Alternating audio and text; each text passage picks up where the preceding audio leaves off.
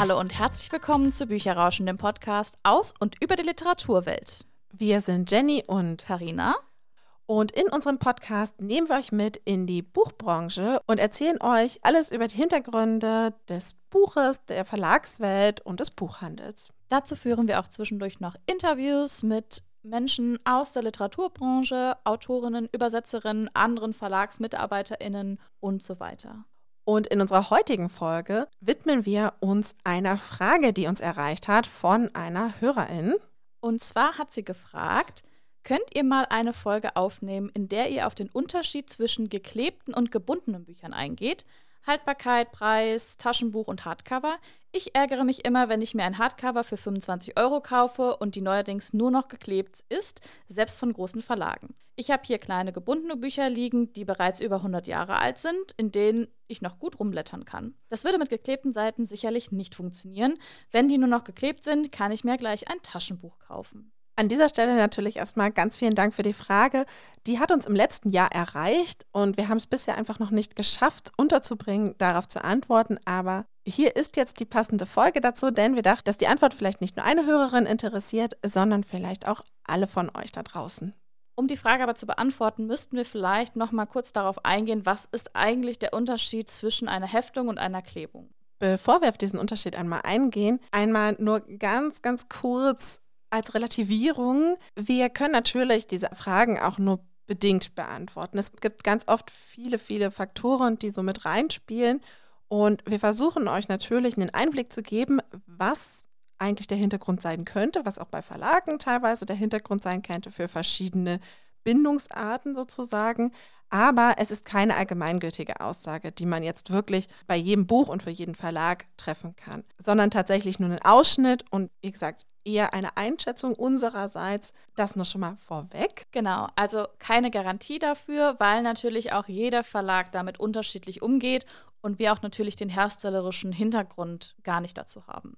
Aber jetzt gehen wir erstmal darauf ein, was heißt eigentlich, ein Buch ist geklebt oder ein Buch ist geheftet, beziehungsweise was heißt gebunden und geklebt. Also geklebt, wie der Name schon sagt, bedeutet, man hat einen Leim oder einen Kleber und in den meisten Fällen ist der, dass er bei einer gewissen Hitze sozusagen, der ist eigentlich fest und ab einer gewissen Temperatur wird der weich und also richtig flüssig nicht, sondern wirklich eher weich, sodass man da dann Buchseiten sozusagen reindrücken kann und die dann, wenn es abkühlt, fest miteinander verbunden sind. Wenn etwas gebunden ist, ist jetzt natürlich ein bisschen die Frage, okay, was genau versteht man unter gebunden? Ich würde jetzt erst einmal sagen, oft denkt man als allererstes an die Fadenheftung. Das heißt, mit einem wirklich einem echten Faden, also einem Stück Band, sind die einzelnen Buchseiten miteinander verbunden. Im industriellen Buchdruck kann man sich das so vorstellen, dass es im Prinzip der Buchblock, also alle Seiten sind schon zusammengepackt und da wird dann von oben eine Nadel am Rücken lang geschossen, der im Prinzip so ein bisschen die einzelnen Seiten miteinander verbindet. Und erst danach wird dann das Buch eingeklebt quasi, also auch dann mit dem Cover sozusagen verbunden. Diese zwei Varianten in Anführungsstrichen gibt es per se. Grundsätzlich kann man sagen, wie gesagt, auch da gibt es bestimmt Ausnahmen, aber in den meisten Fällen sind Taschenbücher beispielsweise geklebt und bei Hardcovern ist oft, dass sie eher gebunden sind, aber auch da gibt es natürlich ganz viele Hardcover, die auch nur geklebt sind. Aber vor allen Dingen bei Taschenbüchern ist es eigentlich ungewöhnlich, eine Fadenheftung zu haben. Also da kenne ich persönlich jetzt gar kein Beispiel. Geht mir ganz genauso. Also es gibt garantiert auch einige Taschenbücher, die eine Fadenheftung haben. Aber so ad hoc würde mir jetzt zum Beispiel nämlich auch kein Beispiel einfallen. Also das ist mir bisher noch nicht groß aufgefallen, dass es Taschenbücher gibt, die eine Fadenheftung haben. Was man an der Stelle vielleicht jetzt gleich noch so als kleinen Exkurs machen müsste, gebundene Bücher heißen nicht, dass sie eine Fadenheftung haben sondern gebundene Bücher heißt es, weil wir haben dort einen, in Anführungsstrichen, Verbund nämlich aus verschiedenen Bestandteilen des Buches. Also wir haben eben einen Vorsatz, einen Nachsatz, der eingeklebt ist und dann den Buchblock und das Cover miteinander verbindet. Das macht letztendlich das Gebundene aus. Rein theoretisch muss ich also keine Fadenheftung haben. Und Karina und ich haben tatsächlich jetzt einfach einmal in Vorbereitung der Folge gesagt, Mensch, um das am besten erklären zu können und auch am besten die Frage beantworten zu können, schauen wir uns doch einfach mal unsere Bücher an. Gehen einfach mal ins Buchregal und gucken so ein bisschen, woran erkennt man vielleicht auch schon, ist hier eine Fadenheftung? Ist das Buch einfach nur verleimt? Ist das geklebt? Wo kann ich eigentlich so etwas festmachen? Und wir haben festgestellt, so einfach ist es gar nicht. Auf jeden Fall. Also wir haben da teilweise auch bei Büchern so drüber geschaut und gesagt, ist das jetzt geklebt oder ist das da mit Faden? Also bei den Büchern, wo wir uns wirklich sicher sind, das ist auch nur da, wo wir den Faden tatsächlich mal gesehen haben. Also ihr könnt mal gerne eure Bücher durchschauen. Und wenn ihr mal bei einer der Seiten einen Faden sieht, dann ist es auf jeden Fall mit einem Faden festgemacht. Ansonsten ist es halt echt schwierig, das von außen zu sehen, weil es natürlich auch oben bei den Hardcover mit dem Kapitalbändchen so eng schon zusammen ist, dass man es teilweise gar nicht erkennen kann.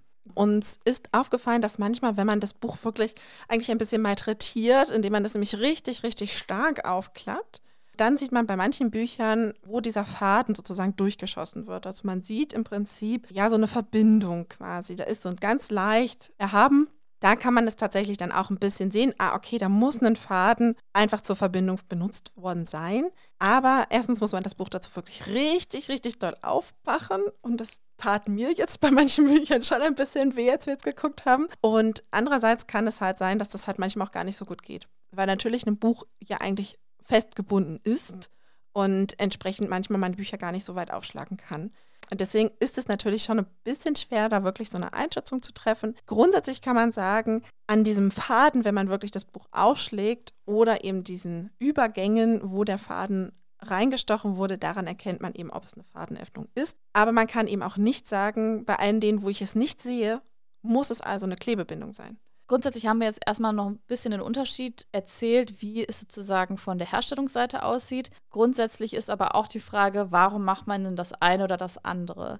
Eine Fadenheftung hat einfach nochmal eine andere Haftigkeit, eine andere Haltbarkeit. Wenn das Buch nur geklebt ist, in Anführungszeichen natürlich nur, kann es halt sehr schnell sein, dass es auch mal auseinanderbricht, dass es nachdem es oft genutzt worden ist oder auch ein gewisses Alter erreicht hat, dass die Seiten mal rausgehen. Das hat ja auch unsere Hörerin gesagt, dass sie beispielsweise Bücher hat, die 100 Jahre alt sind und echt noch gut erhalten sind und andere Bücher, die viel neuer sind, die eigentlich schon auseinanderfallen. Und ich finde, ich merke das vor allen Dingen immer bei Taschenbüchern, wo auch die Seiten sehr dünn sind. Also es sind halt ganz viele Faktoren, die da zusammenspielen. Es liegt jetzt nicht unbedingt daran, nur weil ein Buch Faden hat, heißt das jetzt auch nicht, dass das Ewigkeiten hält, sondern es kommen da ganz viele andere Prozesse, die da involviert sind, mit hinzu. Das auf jeden Fall. Und man muss zum Beispiel auch sagen, es hängt schon ganz, ganz viel davon ab, was man für einen Kleber verwendet weil jedes Buch ist ja an sich auch geklebt. Also selbst wenn ich eine Fadenheftung habe, wird das Buch ja trotzdem noch in den Buchumschlag eingeklebt. Und je nachdem, was ich für einen Kleber verwende,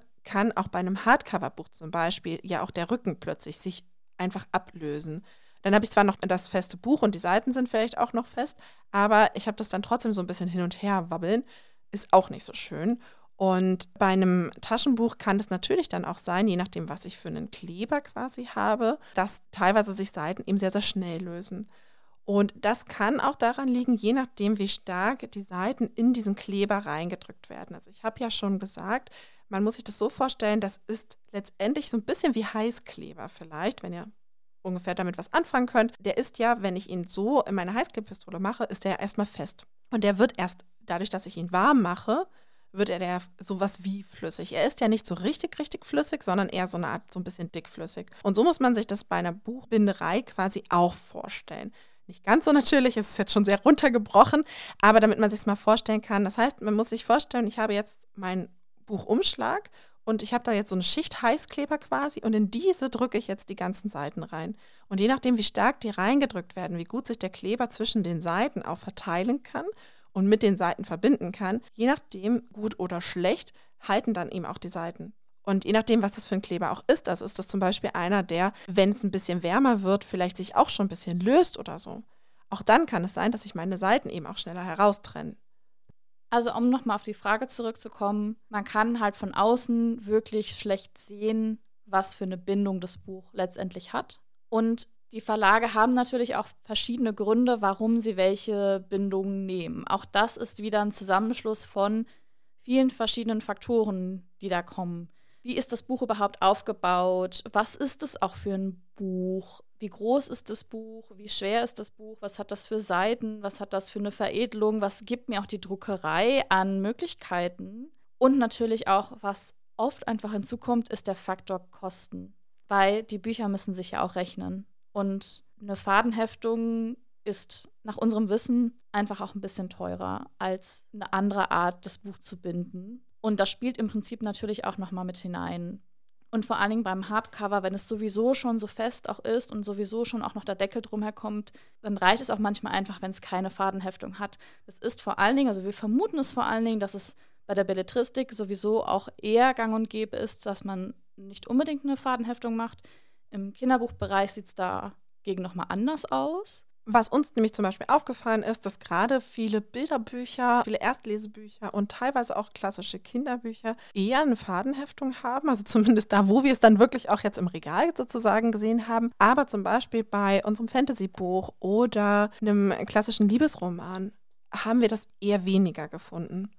Ich vermute jetzt mal, und wie gesagt, das ist jetzt tatsächlich wirklich nur eine Vermutung von mir, keine Garantie. Aber aus meiner Sicht würde ich es zum Beispiel auch so machen, dass ich vor allen Dingen Bücher für die kleineren LeserInnen möglichst festmachen möchte, weil es nämlich da mal einfach sein kann, dass vor allen Dingen kleine Kinder mit Bilderbüchern einfach mal mehr an den Seiten reißen, mehr an dem Buchband reißen, die Bücher mehr knicken und da ist es einfach besser, wenn die Seiten sich nicht schon direkt lösen. Man muss aber auch sagen, dass es ein Verzicht auf die Fadenheftung nicht zwingend bedeutet, dass das Buch minderwertig ist oder so. Also es heißt nicht unbedingt, man hat eine schlechte Qualität oder so. Also es ist nicht, dass die Verlage sagen, hm, wir gehen jetzt eher zulasten der Qualität und das Buch ist eigentlich dann nichts, sondern es ist letztendlich, klar, eine Fadenheftung ist stabiler, aber auch eine Klebebindung ist schon sehr, sehr stabil. Und es ist trotzdem noch, also man muss einfach auch sagen, es ist ein ganz, ganz großer Kostenfaktor weil natürlich ist es ein Arbeitsschritt mehr in der Druckerei, noch eine Fadenheftung zu machen. Und man muss nur mal bedenken, deswegen gibt es bei ganz vielen Taschenbüchern das nicht, der Preis. Am Ende haben wir den Buchpreis und letztendlich, wenn ich jetzt sage, okay, ich habe jetzt ein Taschenbuch, aber ich möchte gerne noch eine Fadenheftung machen, dafür müsste das Buch dann aber am Ende eben auch teurer verkauft werden. Ist die Frage, ist es dann halt auch so möglich und auch so akzeptiert, weil natürlich man ja trotzdem eine sehr große Konkurrenz hat, auch als Verlag. Das heißt, wenn ich sehe, okay, ein Taschenbuch kostet in der Regel so zwischen 10, 12, 13 Euro. Und nun sage ich, okay, ich möchte aber eigentlich ganz gerne eine andere Bindung haben, aber das würde bedeuten, dass dann mein Taschenbuch bei 16 Euro liegt. Also nur mal so pauschal gesagt. Stimmt natürlich so nicht, aber damit man es einfach sich vorstellen kann, ist es natürlich einfach eine große Frage als Verlag, weil man letztendlich in eine ganz andere Konkurrenzsituation geht weil man grundsätzlich ja dann teurer ist. Und wenn die Kundinnen dann vor der Wahl stehen, ob sie ein Buch kaufen, gibt es eben doch viele, die sagen, Mensch, hm, das ist aber eigentlich viel teurer, sieht aber genauso aus. Warum soll ich jetzt da das Geld mehr ausgeben? Und das gleiche ist beim Hardcover ja auch. Letztendlich haben wir einen großen Konkurrenzdruck der Verlage untereinander. Und so ein paar Euro machen am Ende dann ja auch viel aus, was den Buchpreis angeht. Und man muss auch noch dazu sagen, Zeiten ändern sich ja auch. Und die Technik schreitet ja auch voran. Und natürlich auch die, wie das Buch gebunden wird und wie das Buch gemacht wird, auch das gibt es natürlich auch immer Neuerungen oder es wird nochmal weiterentwickelt. Das ist natürlich auch nochmal ein Faktor. Bücher werden jetzt ganz anders produziert als noch vor 100 Jahren. Und alleine schon der Fakt, dass wir von außen gar nicht sofort sehen können, hat es eine Fadenheftung oder nicht, bedeutet ja eigentlich, dass die Qualität auf einem fast gleich hohen Niveau ist. Also dass man es auch gar nicht sieht von außen oder dass man es auch gar nicht so merkt. Natürlich gibt es auch da wieder Unterschiede, Ausnahmen bestätigen die Regeln, aber grundsätzlich heißt es ja eigentlich, dass trotzdem die Qualität auch gut ist und hoch ist und so soll es natürlich auch sein. Und es gibt aber natürlich auch immer aktuelle Entwicklungen. Ich meine, wir haben auch eine Folge zu den Preiserhöhungen bzw. zur Papierkrise auch gemacht. Das spielt da auch mit herein. Wenn man halt anderes Papier plötzlich hat oder Papier, was nicht mehr so dick ist oder eine andere Beschaffenheit hat, muss man teilweise die Bücher auch einfach anders einbinden. Und deswegen ändern sich auch manchmal Sachen. Und vielleicht sind auch deswegen dann Bücher nicht mehr so lange haltbar wie jetzt Bücher, die vor 20 Jahren produziert worden sind. Total. Und letztendlich hängt es natürlich auch ein bisschen davon ab, von der Nutzung natürlich am Ende auch. Und ich muss aber auch sagen, ja, aus Leserinnensicht ist es natürlich auch furchtbar, furchtbar ärgerlich, wenn sich eben auch Seiten lösen. Und auch hier muss man sagen, das kann durchaus auch sein, dass es sich um Fehldrucke handelt. Letztendlich sind alle Verlage natürlich trotzdem, also aus Verlagssicht sage ich jetzt mal, ist man darin bestrebt, trotzdem ein gutes Produkt auf den Markt zu bringen. Und wenn da trotzdem mal was nicht passt oder so, das weiß man vielleicht manchmal gar nicht unbedingt. Es gibt jetzt keine unglaublich umfangreichen Qualitätskontrollen oder so. Natürlich schaut man sich die Bücher an, bevor die die in den Handel geben. Aber es kann trotzdem das eine oder andere dabei sein, was eben vielleicht von der Bindung her doch nicht so gut ist. Und das ist weder böse Absicht von der Druckerei noch von den Verlagen, sondern sowas kann eben auch passieren. Und auch da kann es durchaus sein, dass wenn halt bei einem Buch sich die Seiten rauslösen, das aber eigentlich gar nicht sein sollte, sondern vielleicht nur bei diesem Buch irgendwas dann in der Maschine nicht geklappt hat oder so. Also man weiß das ja immer nicht genau. Oder vielleicht ist das dann im Verlag oder bei der Verlagsauslieferung anders gelagert worden und dadurch hat es sich schon irgendwie verändert. Entsprechend kann es auch durchaus sein, dass man, man nennt es gerne so ein Montagsprodukt, vielleicht auch einfach hat, dass sich deswegen vielleicht da auch in der Bindung sozusagen so ein bisschen was zeigt, was eigentlich sonst nicht der Fall sein sollte. Das ist manchmal auch ganz witzig, weil es gibt auch ganz kuriose Fälle. Ich hatte das nämlich letztens gesehen bei Antonia Wesseling, glaube ich, war es. Da war das Buch einmal falsch herum eingebunden und es war einmal das falsche Buch eingebunden. Also das Cover und das Buch, was dann innen drin eingebunden war, hat nicht zusammengestimmt. Das heißt, bei der Druckerei haben sie einmal den Einband und den Buchblock anscheinend vertauscht, sodass das halt einfach nicht zusammengepasst hat. Ist wirklich ganz kurios, kommt auch, glaube ich, total selten vor, aber ist auch irgendwie sehr witzig und einzigartig. Also, wenn man mal sowas hat, nicht das Buch sofort wegschmeißen, sondern es ist einfach dann so ein ganz special Buch. Ah, das finde ich auch total witzig. Also, ich habe schon häufiger gesehen oder auch gehört, dass man ähm, sonst einfach falsche Seiten drin hat ähm, oder dass die Seiten mal gedreht werden plötzlich oder so, dann kann man das auf dem Kopf lesen, das Buch, wenn man das möchte. Also das sind, kann natürlich eben auch sein, dass mal so irgendwelche Fehler in der Druckerei oder auch einfach beim Binden oder so dann passieren. Letztendlich muss man nämlich auch sagen, das ist, also wir bewegen uns da ja in hohen Stückzahlen eigentlich. Also es ist nicht, dass man zehn Bücher druckt und die dann kontrolliert, natürlich ja nicht, sondern das sind ja oft einfach teilweise wirklich enorme Auflagen, die da in einer Druckerei gedruckt werden und oft parallel mit anderen Büchern. Und dass da dann irgendwas durcheinander geht oder vielleicht auch irgendwas mal falsch auch vom Verlag gemeldet wird oder so. Also das kann ja, es kann so viel zusammenkommen. Und am Ende entdeckt man sowas halt dann auch als Kunde im Buchhandel. Ich hoffe, wir haben die Frage soweit gut beantwortet. Falls noch Nachfragen sind, gerne bei uns melden. Falls ihr auch eine Frage habt, dann könnt ihr uns gerne schreiben bei Instagram an bücherrauschen-der Podcast oder auch an bücherrauschen.web.de mit UE. Sehr gerne könnt ihr uns auch bei den verschiedenen Podcast-Portalen bewerten oder uns einen Kommentar hinterlassen. Neuerdings geht es auch bei Spotify, wenn ich es richtig gesehen habe, nach jeder Folge, dass man auch kommentieren kann. Also nutzt das doch gerne aus. Wir freuen uns über jede Rückmeldung, die wir erhalten. Bevor wir euch jetzt aber aus dieser Folge gehen lassen, hat Karina noch einen sehr, sehr schönen Buchtipp für euch. Ich stelle euch heute nämlich Vielleicht irgendwann von Caroline Wahl vor.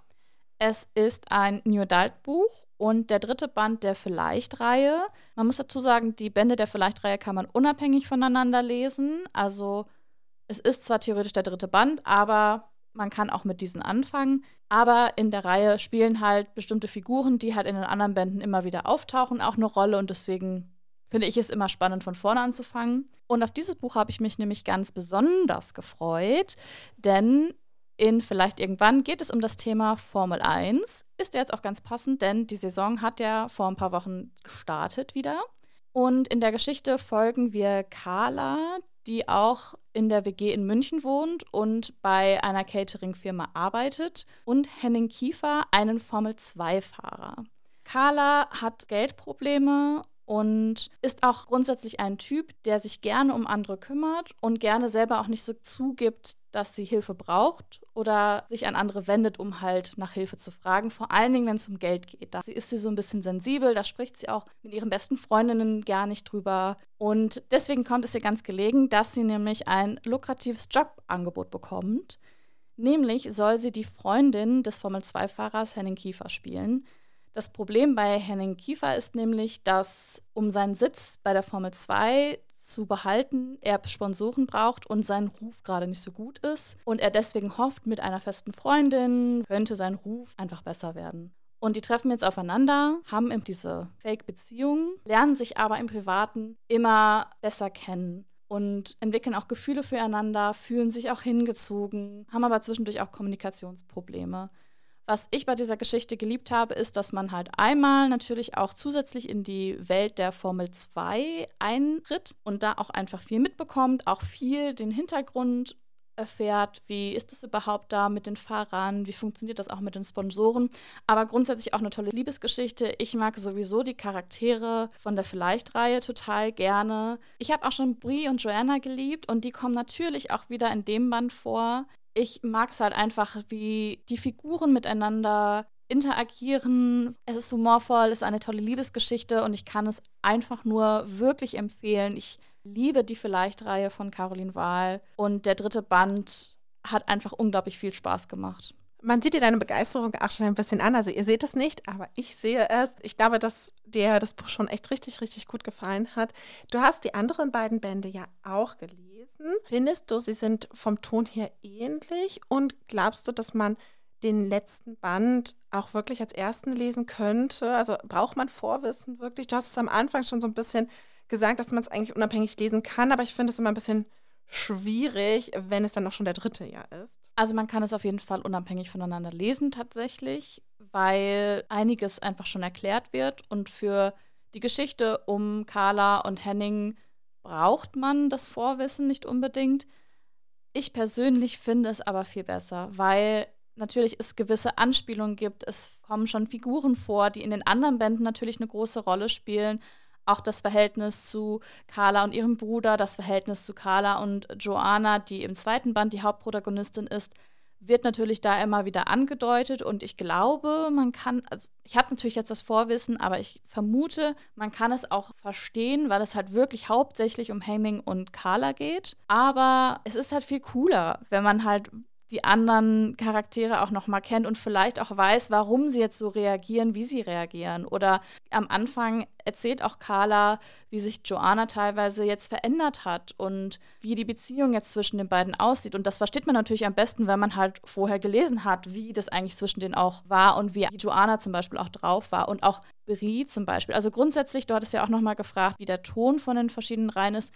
Ich finde, man merkt schon, dass der Ton anders ist weil auch die Figuren ganz anders sind. Also Brie, die jetzt im ersten Band kam, die ist halt wirklich so ein sehr fröhlicher Mensch, ein sehr positiver Mensch. Es ist so ein Sunshine-Moment-Mensch. Und Joanna ist eher so, die in sich gekehrt ist. Ich will nicht sagen kühl, weil das ist sie eigentlich gar nicht, aber sie wirkt es vielleicht manchmal auf andere.